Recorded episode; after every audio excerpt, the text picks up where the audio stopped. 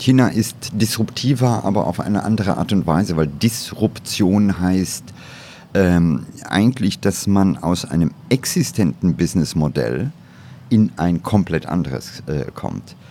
In Deutschland gibt es dieses existente Businessmodell, in China gab es das nicht. Das heißt, Disruption gibt es, wenn man sogar streng ist, nicht, denn vorher war nichts da. Aber die sind innovativ.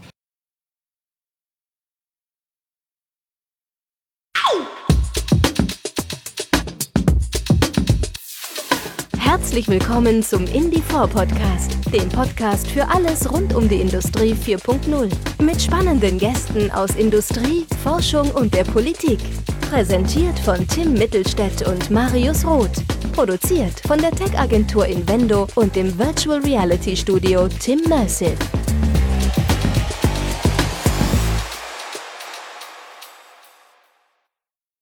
Hallo und herzlich willkommen zum Indie4 Podcast. Wie immer mit Tim Mittelstädt. Das bin ich und Marius Roth. Heute hatten wir einen ganz besonderen Gast, nämlich Ranga Yogeshwar.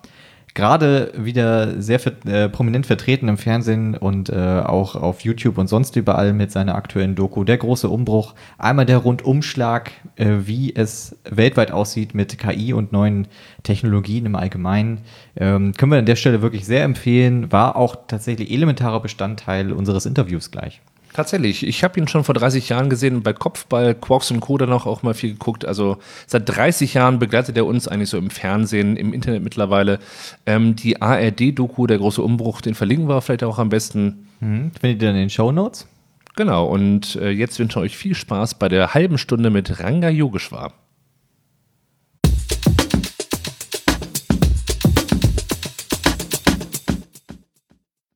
Ja, wir haben uns ja tatsächlich schon für den heutigen Termin vorbereitet und äh, der YouTube-Algorithmus hat uns dabei eigentlich auch sehr gut geholfen. Nämlich hat er uns direkt die, der große Umbruch äh, Doku vorgeschlagen, die jetzt gerade relativ neu war. Und ich fand gerade den kompletten China-Teil fand ich da äh, besonders spannend. Was können, was kann denn Deutschland eigentlich von, von China lernen? Ach, einiges. Äh, China ist ein Land, was ja hier immer ein bisschen als Synonym für Menschenrechtsunterdrückung oder äh, nicht Demokratie gesehen wird. Aber äh, wenn man das so betrachtet, äh, dann verkennt man im Grunde genommen die Wirklichkeit. Denn sicherlich, das Land ist nicht demokratisch. Ja, es gibt durchaus auch politisch das eine oder andere, was wirklich kritisch ist. Aber das ist nicht China. China ist viel größer. Wenn man sich heute die jungen Leute anschaut, merkt man, die haben mit diesem alten System überhaupt nichts mehr am Hut. Mhm. Und was in China enorm ist, ist, es ist ein Wirbelwind der Innovation. Es ist ein Tempo, was atemberaubend ist. Äh, es ist geradezu ansteckend. Also ich bin oft in China und äh, jedes Mal, wenn ich äh, nach Shanghai, Shenzhen oder Beijing komme, hat sich die Stadt verändert und man merkt, die umarmen Fortschritt, die wollen voran, die sind hungrig und die sind ähm, sehr viel offener, als äh, man das denkt. Also wenn man mit Chinesen zu tun hat, merkt man, die sind interessiert, die, äh, die wollen weiterkommen, die wollen lernen, aber sie sind auch innovativ und auch das unterschätzen wir völlig, denn bei uns äh, gibt es immer noch das Vorurteil, die kopieren alles. Das tun sie nicht mehr. Hm. Das ist ja auch gerade das, äh, die Stärke von China ist es ja einfach, die verschiedenen Dienste und Daten, die sie zusammen einfach zu kombinieren und, und quasi kommunikative Lösungen zu schaffen. Mhm. Davon kann Deutschland wahrscheinlich auch noch viel lernen. Ja, man kann das in China wunderbar sehen. Ein Beispiel ist Didi. Didi ist so etwas wie das chinesische Uber, operiert in äh, 400 chinesischen Städten, hat am Tag etwa 30 Millionen Fahrten. Mhm. Und diese Didi-Fahrzeuge, die sind natürlich ausgestattet mit Geopositioning, also die wissen, wo sie sind, die erfassen die Geschwindigkeit. Und diese Daten werden genutzt und werden gesammelt zu dem, was man Real-Time Traffic Information nennt. Also die werden direkt zurückgespielt, zum Beispiel in die Ampelsteuerungen der Städte. Und das führt dazu, dass man sozusagen sich dem Stau anpasst dass man damit auch Dinge verbessern kann. Und ähm, ich konnte die Zahlen nicht verifizieren, aber es heißt, dass die Stauhäufigkeit sich um etwa 20 Prozent reduziert hat durch dieses System. Also da merkt man, die, die machen einfach. Und ähm, in Deutschland wird da manchmal sehr zögerlich drüber nachgedacht. Äh, das ist bedauerlich, denn ähm, man sieht an der einen oder anderen Stelle, da gibt es wirklich echte Vorteile. Auf der anderen Seite werden die Daten ja auch genutzt, um eben die Leute durchaus zu tracken. Dieser Social Score ist ja mittlerweile eingeführt seit so gut zwei Jahren. Ähm, ich war vor einem Jahr auch in Shenzhen und ähm, da haben wir natürlich mit WeChat kommuniziert, äh, hatten eine Chatgruppe mit der Delegation und die Kollegin, die ähm, die Chinesin, die für uns übersetzen sollte, wollte auch dieser Gruppe beitreten, hat dann aber eine Warnungsnotification bekommen, dass dann ihr Social Score sinken würde, weil sie dann mit so ein paar Deutschen da äh, abhängen würde, die jetzt keinen guten Einfluss auf sie hat. Hast du von diesem Social Score, hast du das auch schon irgendwie an, an der eigenen Haut erfahren? Ähm, ob an der eigenen Haut da äh, mein Score für China äh, wahrscheinlich irrelevant ist. Äh, und natürlich klar, es könnte immer sein, dass man sagt, gut, äh, äh, werde ich irgendwann eine Persona non grata, was ich eigentlich nicht annehme, weil ich äh, mich bemühe, eher differenziert hinzuschauen. Und ich glaube, gerade wenn wir die Debatte Social Score nehmen, müssen wir auch da wirklich mal detaillierter drüber reden. Warum? Das eine ist, ähm, dass wir ein Denken haben, was auch bei uns in diese Richtung geht, was wir vollkommen unterschätzen. Also ganz konkret, äh, jeder kennt das, wenn man im Internet etwas sucht, ähm, dann guckt man auf zum Beispiel die Bewertungen des Verkäufers. Was ist das denn anders als ein Score? Äh, und das setzt sich durch. Also ähm, wenn man die Finanzbonitäten nimmt in den USA, ja, also der Financial Score, dann ist der sehr ausschlaggebend, zum Beispiel bei Anstellung. Also überall dort merkt man, es gibt eine Tendenz und die liegt äh, weniger in China begründet, sondern mehr in vielleicht den Möglichkeiten einer neuen Technik, ähm, dass wir Daten nehmen, dass wir Prozesse überwachen, dass wir irgendwann auch die Performance des einzelnen Mitarbeiters überwachen und damit in eine Score-Gesellschaft hineinrutschen. Wir nennen das dann nicht so, wir sagen, wir wollen optimieren, aber eigentlich handelt es sich um ein ähnliches Denken. Der zweite Aspekt ist, dass wenn wir einen Moment lang mal weggehen von diesem Kontrollinstrument des Einzelnen, dann merkt man, dass in China durchaus äh, Vernünftiges damit gemacht wird. Also ein konkretes Beispiel ist die der Stadtteil äh, Longjiang in der Nähe von Shenzhen, also ganz kurz, Shenzhen liegt nördlich von Hongkong. Hongkong kennt jeder. Also das ist eine der ganz großen Industrieregionen. Und das ist ein enormes Zuzugsgebiet. Und wir wissen hier in Deutschland, dass oft in Zuzugsgebieten eine unglaubliche Nichtkoordinierung stattfindet. Also ich wohne in äh, der Nähe von Köln, das ist auch ein Zuzugsgebiet. Und da stellt man dann irgendwann fest, oh, wir haben keine Schule. Warum? Weil man nicht im Vorfeld wirklich mal evaluiert hat, wer kommt da hin, wie viele Kinder sind da, wie sind die Bedürfnisse in drei oder fünf Jahren. Das läuft dort komplett anders. Das heißt, dort ist man hingegangen und hat gesagt, wir wollen Stadtverwaltung anders machen, indem wir all diese verschiedenen Daten ob das Daten sind über Stromverbrauch, über Zuzug, über Schuldichte, über Krankenhausbettenbelegung. Die Daten wollen wir alle poolen, um damit eine Stadt besser zu managen. Und ehrlich gesagt, das finde ich an vielen Stellen durchaus sinnvoll und richtig. Ähm, es ist auch so, dass es hier in Deutschland zum Teil ähm, übernommen wird. Also die Stadt Duisburg zum Beispiel hat sogar ein Agreement mit Huawei, die das in Shenzhen gemacht haben. Und die wollen das hier auch machen. Äh, und an der einen oder anderen Stelle finde ich das vernünftig. Das heißt, wir müssen immer wieder differenzieren zwischen sinnvollen Maßnahmen und auf der anderen Seite natürlich Maßnahmen, die in der Tendenz zu einer Reduktion des Menschen auf seine Daten ähm, werden. Und genau da müssen wir Stopp sagen oder möchte ich zumindest Stopp sagen. Ähm, ist denn dahingehend, wenn das ähm, so weitergeht mit dem Datensammeln, der Automatisierung etc., unser Grundgesetz eigentlich dafür in Deutschland schon ausgerichtet? Müsste man da was ändern oder muss man auf der anderen Seite was ähm, bei der Datenerhebung verändern? Ja, ich glaube, dass das Grundgesetz, äh, wenn wir die ersten 19 äh, Artikel, also die Grundwerte nehmen, da glaube ich, sind wir klar. Also nehmen wir mal ganz konkret Artikel 1, die Menschenwürde. Ähm, wenn man einen Menschen reduziert auf seine Daten, ist das aus meiner Sicht durchaus ein Angriff auf die Menschenwürde. Also das ist eher eine Frage einer moderneren Interpretation dieser Grundwerte, die wir, wie gesagt, alle teilen wollen. Ähm, insofern glaube ich weniger an äh, eine Veränderung jetzt, zumindest dieser Artikel im Grundgesetz. Was wir aber sehen, ist, wir kommen zu neuen Fragestellungen. Also ob das Fragestellungen sind äh, in Bezug auf Umgang mit Daten, ob es Fragestellungen sind in Bezug auf Entscheidungsfähigkeit von Algorithmen, ob es äh, Fragestellungen sind, wenn man an KI denkt, äh, von dem, was man Predictive Analysis nennt, also was passiert, wenn eine KI zum Beispiel in der Medizin dir sagt, du hast noch so, so und so lang zu leben, äh, dann müssen wir uns, glaube ich, einfach mal die Frage stellen, ähm, erstens mal, wie valide ist die Information? Zweitens, wollen wir das tatsächlich wissen? Und drittens, was könnten die daraus resultierenden Konsequenzen sein? Also kann es irgendwann dazu führen, dass Versicherungen deine, ich sag mal, Biodaten abrufen, um dich dann einzustufen. Wenn das der Fall wäre, wäre es sicherlich im Kontext einer Solidarität innerhalb einer Gesellschaft Gift. Äh, und insofern müssen wir da über viele verschiedene Aspekte nachdenken.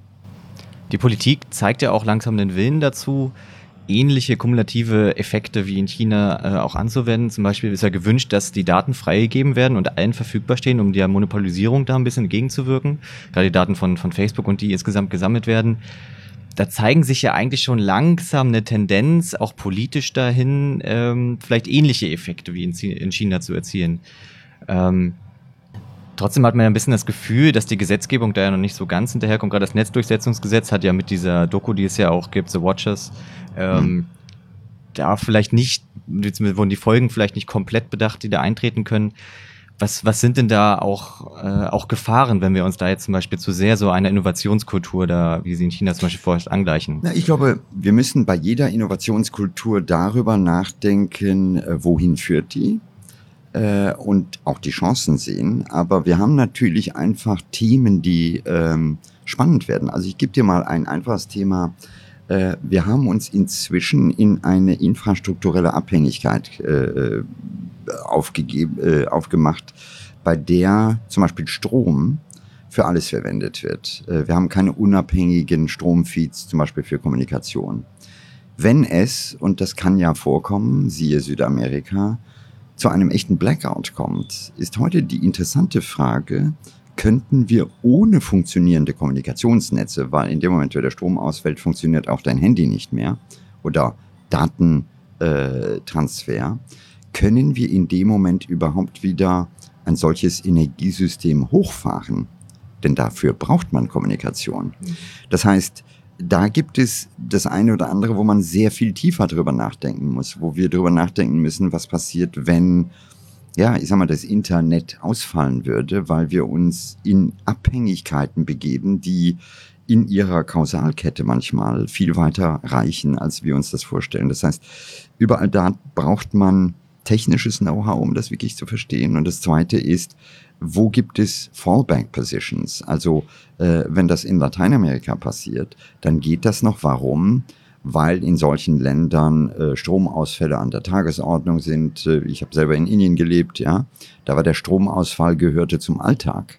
Mhm. Aber wenn das hier bei uns passiert, könnte es sein, dass wir irgendwo in einer Sackgasse landen und merken, hey, wie äh, kriegen wir das System wieder hochgefahren? Also das ist schon spannend. Gerade auch gefährlich, wenn wir jetzt in Richtung Industrie 4.0 denken, der Vernetzung auch von Unternehmen, von Produktionsketten etc., die dann nicht mehr autark einfach so laufen würden, sondern darauf angewiesen sind, dass sie auch über den Globus hinweg miteinander kommunizieren. Ähm, wie siehst du da, wenn wir jetzt mal in den industriellen, wir waren ja gerade mhm. mehr im privaten äh, Nutzungsbereich mhm. sozusagen, wenn wir mal in die, mehr in die Industrie schauen, ähm, wo siehst du da die Hauptunterschiede zwischen China und Deutschland jetzt zum Beispiel gerade? Na, in, in China wird einfach gemacht. Äh, ich äh, greife mal ein konkretes Beispiel raus, Hausautomation. Wenn man sich das heute im Detail anschaut, merkt man, das fängt schon damit an, dass die Chinesen kleine Microcontroller bauen wie ESP, Expressive, 32 zum Beispiel, die phänomenal gut sind. Ja, die alle Funktionen haben von Bluetooth Low Energy über WLAN, äh, die im Grunde genommen hervorragend äh, geeignet sind, die extrem günstig und klein sind. Und da wird einfach umgesetzt. Das heißt, äh, wenn man sich heute mal in China anschaut, wie in dem Bereich ähm, einfach ein Fortschritt erfolgt, der in Deutschland aufgrund der gewachsenen Strukturen gar nicht so stattfindet, weil äh, der Garagentorhersteller oder der Jalousienhersteller jeder seine eigene Lösung sucht, merkt man schon mal eine Gefahr, nämlich Sie in China haben die Chance, etwas neu anzufangen. Wir müssen hingegen umbauen. Äh, und das gilt auf, äh, für viele verschiedene Bereiche. Ich hatte gestern Abend mit Rainer Bischof eine Diskussion. Rainer ist ähm, Entwickler bei KUKA Robotics.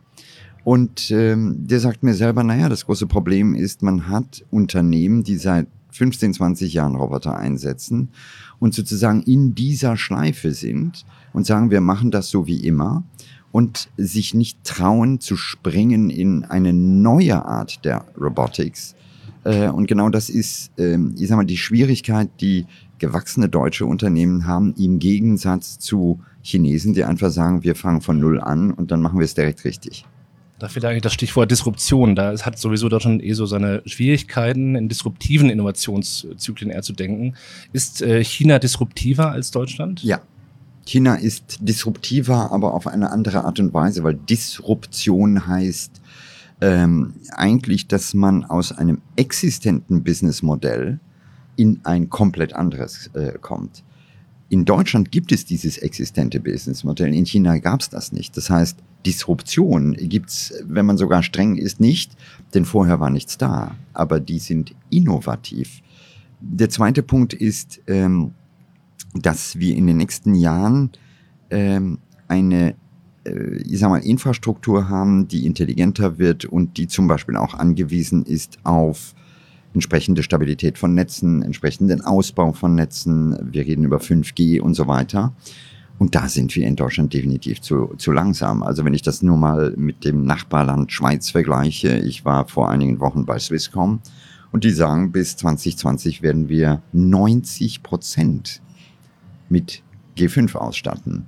Ja. Äh, und wenn man sich dann G5 wirklich im Detail anschaut, weil man auch versteht, das ist nicht nur eine Technologie, äh, die dein Smartphone, wenn du unterwegs bist, vielleicht schneller macht, sondern das ist eine Technologie, die dann gerade innerhalb von Unternehmen durch Hubs und Subhubs ähm, äh, im Grunde genommen diese Industrie 4.0 ermöglicht, dann merkt man, das ist die Grundlage, auf der diese Technologie wachsen kann. Und wenn ich mir die Zögerlichkeit anschaue, mit der wir in Deutschland äh, vorangehen, ist sie an einigen Stellen für mich äh, ja wirklich gefährlich für unsere Zukunft. Wo siehst du denn Deutschlands Rolle und gerade die Rolle der Industrie jetzt in Zukunft in Deutschland, beziehungsweise in der Welt? Sagen wir mal so, meine tiefe Hoffnung ist, dass wir in Deutschland zwei Sachen begreifen. Das eine ist, ähm, wir sind ein Land von Ingenieuren. Wir haben eine unglaublich gute Tradition im Bereich von Engineering.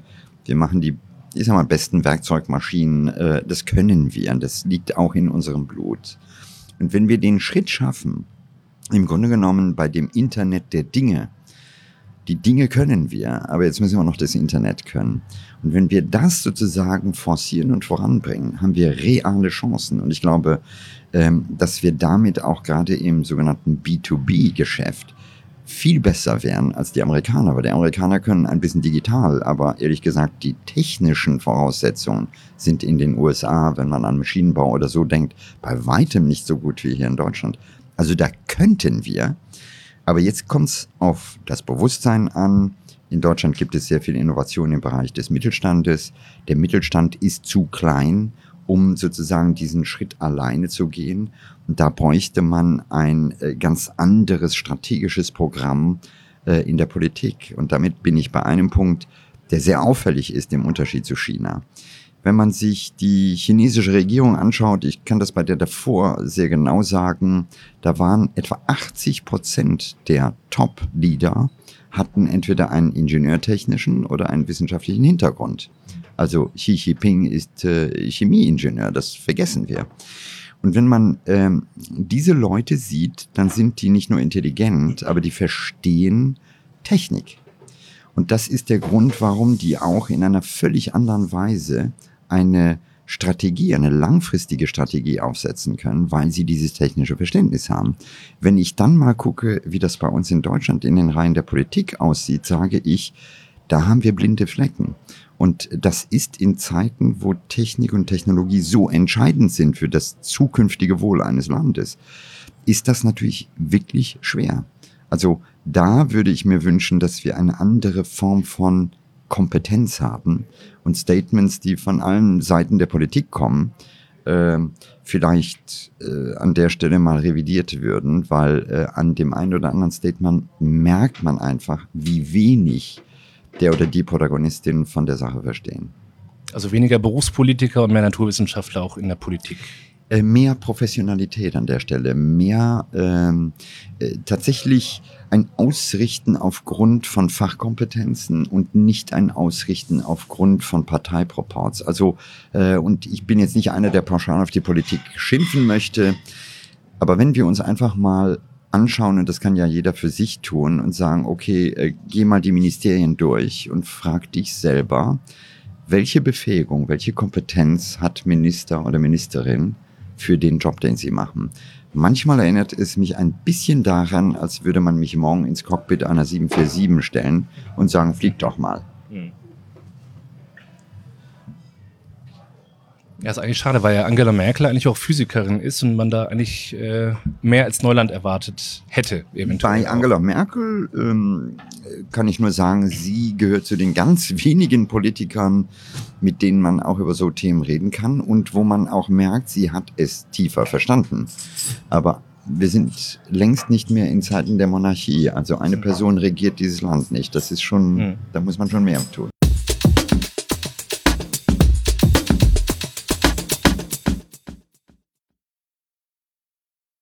Werbung. Podcasts sind ein echter Wachstumsmarkt. Bereits jeder vierte Internetnutzer hört sie regelmäßig. Seit kurzem erscheinen Podcasts sogar direkt in den Google-Ergebnissen und sind damit suchmaschinenrelevant. Die Hälfte der Hörerinnen und Hörer haben einen akademischen Hintergrund und akzeptieren die Werbung in Podcasts. Wenn die Moderatoren die Werbung selber einsprechen, empfinden sogar über 80 Prozent die Werbebotschaft als nicht störend. Deshalb sprechen Tim und Marius eure Botschaft dann auch selber ein. Du hast jetzt auch die Möglichkeit, diesen Werbeblock hier für dein Unternehmen zu buchen. Werde auch Indie4 Podcast Partner und schreibe einfach eine Mail an werbung at indie4-podcast.de oder ruf auf der kostenfreien Indie4 Podcast Hotline an 0800 2008 360. Und jetzt zurück zum aktuellen Indie4 Podcast.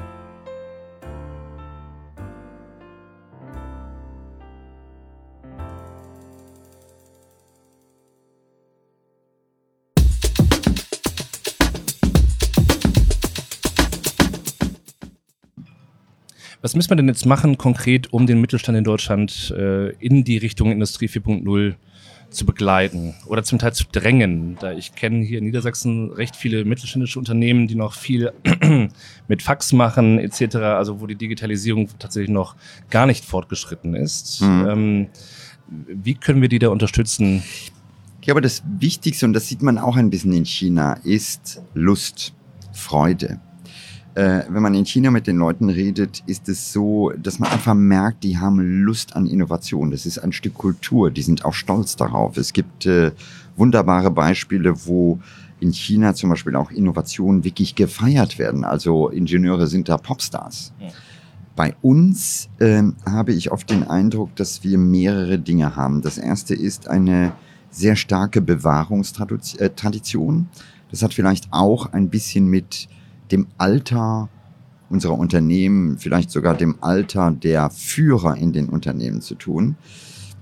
Und das kann man psychologisch verstehen, wenn Menschen äh, am Ruder sind, die sagen, okay, ich habe noch fünf Jahre, dann sind das nicht unbedingt die, die sagen, wir werden jetzt die ganz große neue Innovationsstrategie fahren, sondern ich nenne die immer Rückwärtszähler. Also mhm. äh, die sagen, solange ich noch da bin, hoffe ich, in dem Status quo noch weiterzumachen. Der zweite Punkt ist, äh, und der ist viel gefährlicher, dass wir an einigen Stellen die Notwendigkeit von Veränderungen erkennen müssen, obwohl wir im jetzigen Status quo gutes Geld verdienen. Mhm. Das ist sehr widersprüchlich, weil wenn man zu Unternehmenslenkern geht und sagt, hey, du musst das und das ändern, mhm. guckt er dich einfach an und sagt, wieso? Wir machen doch ein Riesengeschäft. Mhm. Und da im Grunde genommen eine Sensibilität für zeitliche Entwicklungen zu haben, also zu merken, dass was du die letzten Jahre vielleicht wirklich großartig gemacht hast, mhm. wird absehbar in den nächsten Jahren nicht mehr so funktionieren. Stell mhm. dich drauf ein, trau dich. Ähm, ist der zweite Punkt. Der dritte Punkt ist, dass wir psychologisch in Deutschland ähm, und damit meine ich wirklich alles, die gesamte Gesellschaft, dass wir in einer Haltung sind, die ein bisschen hingeht und sagt, ja, wir wollen es eigentlich so, dass alles so bleibt, wie es ist, dass die Welt so bleibt, ja. Und ähm, wir tun uns schwer damit, dass jetzt plötzlich andere Nationen wirklich nach vorne kommen. Also ähm, wenn man sich das mal zahlenmäßig anschaut, äh, wir werden im Jahr 2030 laut OECD 37 Prozent aller Ingenieure und Wissenschaftler aus China haben. Deutschland wird in dem äh, Vergleich bei etwa 1,8 Prozent liegen. Das heißt in anderen Worten, wir hatten unsere großen und großartigen Zeiten, aber die Karten sind inzwischen neu gemischt. Die Welt ist anders geworden, größer geworden. Ähm, und wir sollten ähm, mit Demut, auch mit Freude, unseren Platz in dieser neuen Welt suchen. Und wer da meint, wir könnten immer noch The Leaders sein, der verkennt im Grunde genommen ähm, das Kräfte und auch das Innovationsverhältnis auf diesem Planeten. Also meinst du, wir sind auch schon ein bisschen auf dem Abstiegsgleis oder auf dem ähm, Die Frage ist auf dem äh, falschen Gleis? Sagen wir mal so, die Welt ist vielleicht heute fairer, als sie vorher war. Äh, wenn man sich einen, einen Globus nimmt und einfach mal guckt, ähm, ja, wo sind die Kontinente, wie groß sind die etc. Und dann guckt man sich Deutschland an, merkt man zuerst einmal ganz ehrlich, Deutschland ist eher ein kleines Land. Wenn man das mal mit Indien, China oder den USA oder Russland vergleicht. Und ähm, insofern ist es zuerst einmal überhaupt nicht abwegig, dass sozusagen in der Proportionalität Deutschland natürlich auch nicht unbedingt die absolute Nummer eins sein kann. Dass das in der Vergangenheit funktionierte, hat viel mit Entwicklung zu tun, hat damit zu tun, dass ganze Kontinente, äh, ich sag mal, unterentwickelt waren. Ja? China hatte eine dramatische äh, Situation vor 50 Jahren. Man kann das vielleicht darin ausmachen, die Lebenserwartung in China hat sich seit den letzten 50 Jahren verdreifacht. Also da merkt man im Grunde genommen, wie der Gradient nach oben gegangen ist, wie Entwicklung anders geworden ist. Und ähm, wir haben immer gedacht, na ja, das sind die anderen, die sind so, die sind blöder, die kopieren immer nur. Und so langsam begreifen wir, hey, die können auch denken. Und ähm, wenn man zum Beispiel auf typisch deutsche Tugenden guckt, wie Fleiß, äh, Gewissenhaftigkeit, Schnelligkeit, und man geht nach China, merkt man, die sind manchmal deutscher als wir.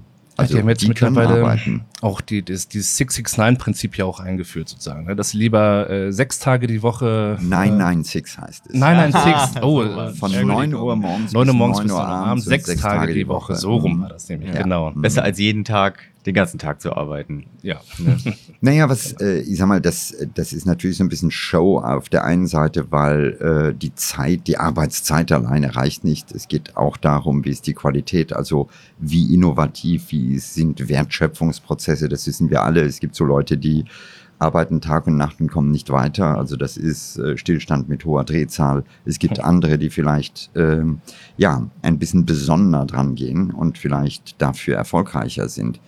Aber der Kern ist, dass wir ein bisschen in diesem Land vergessen haben, was eigentlich unsere Grundlagen sind. Also äh, wir sind Meister darin, äh, tolle Debatten zu führen.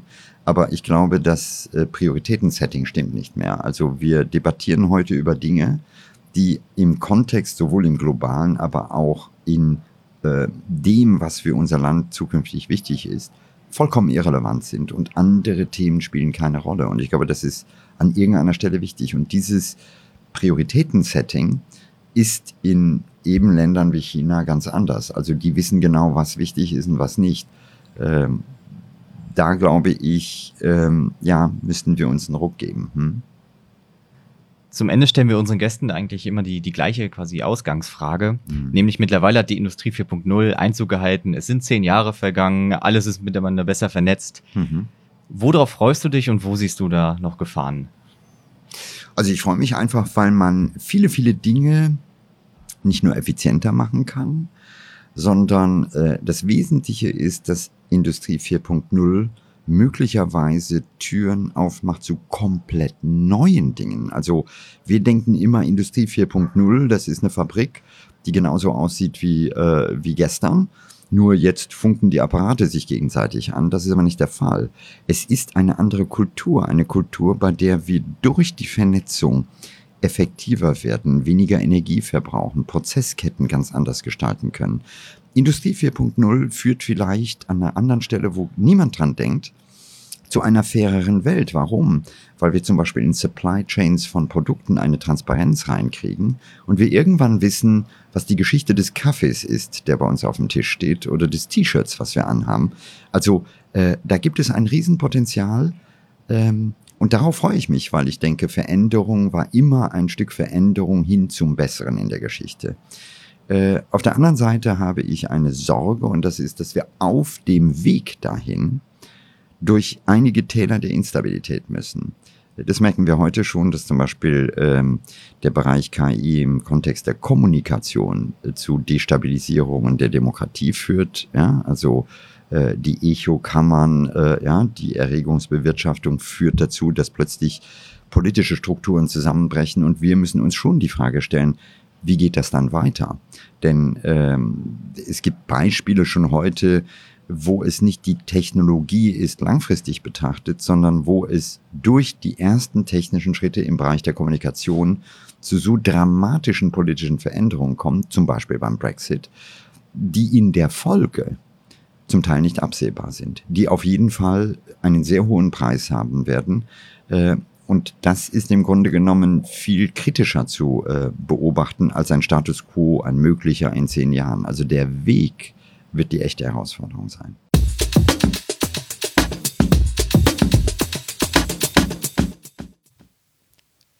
Das war Range Yogeshwar. Ich habe heute gelernt, dass das Social Score tatsächlich nicht nur schlechte Seiten hat. Tatsächlich, ich habe ihn ja, wie gesagt, äh, erlebt und da dachte ich, ja gut, das ist jetzt nicht so toll.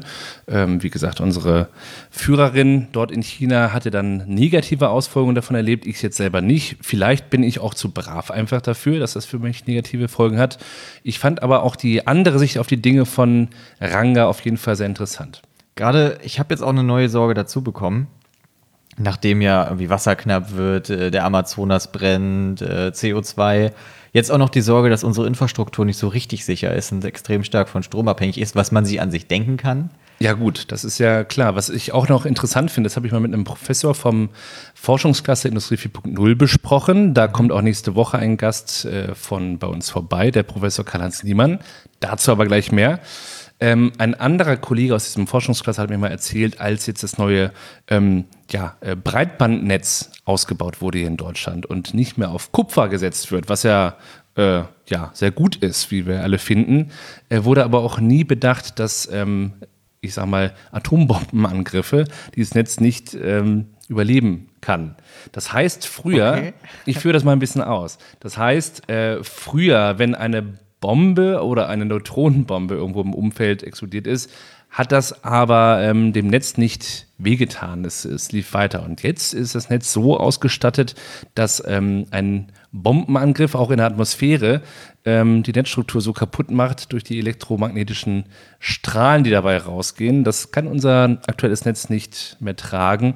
Ähm, ja, dann ist es leider hin. Und das wurde, hat der Kollege Professor da bemängelt, dass das auch eigentlich nie mit bedacht wurde und somit eigentlich das alte Netz viel sicherer und nachhaltiger eigentlich gebaut wurde.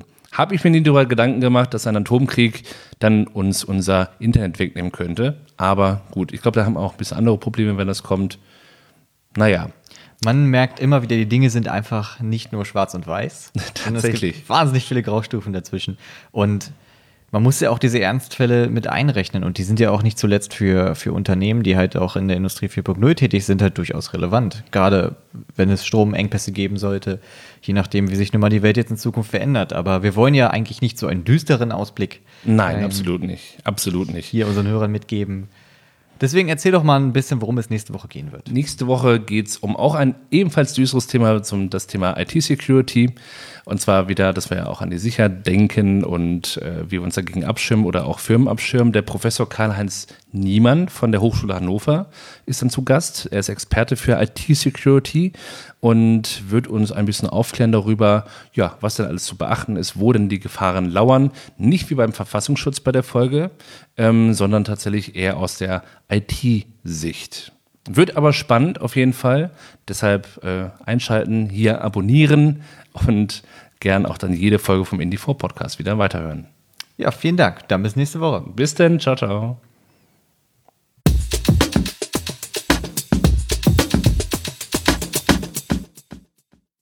Und in der nächsten Folge naja, es, es gibt durchaus Umfragen äh, vom, vom ZVI, wo Firmen und äh, auch Wissenschaftler gefragt werden, was sie denn glauben, wie lange es denn dauert, bis Industrie 4.0 fertig ist. Also die Zeitleiste reicht da bis 2030. Und ich denke mal, wenn die Studie jetzt nächstes oder übernächstes Jahr rauskommt, wird man die wahrscheinlich noch einen Tick verlängern bis 35.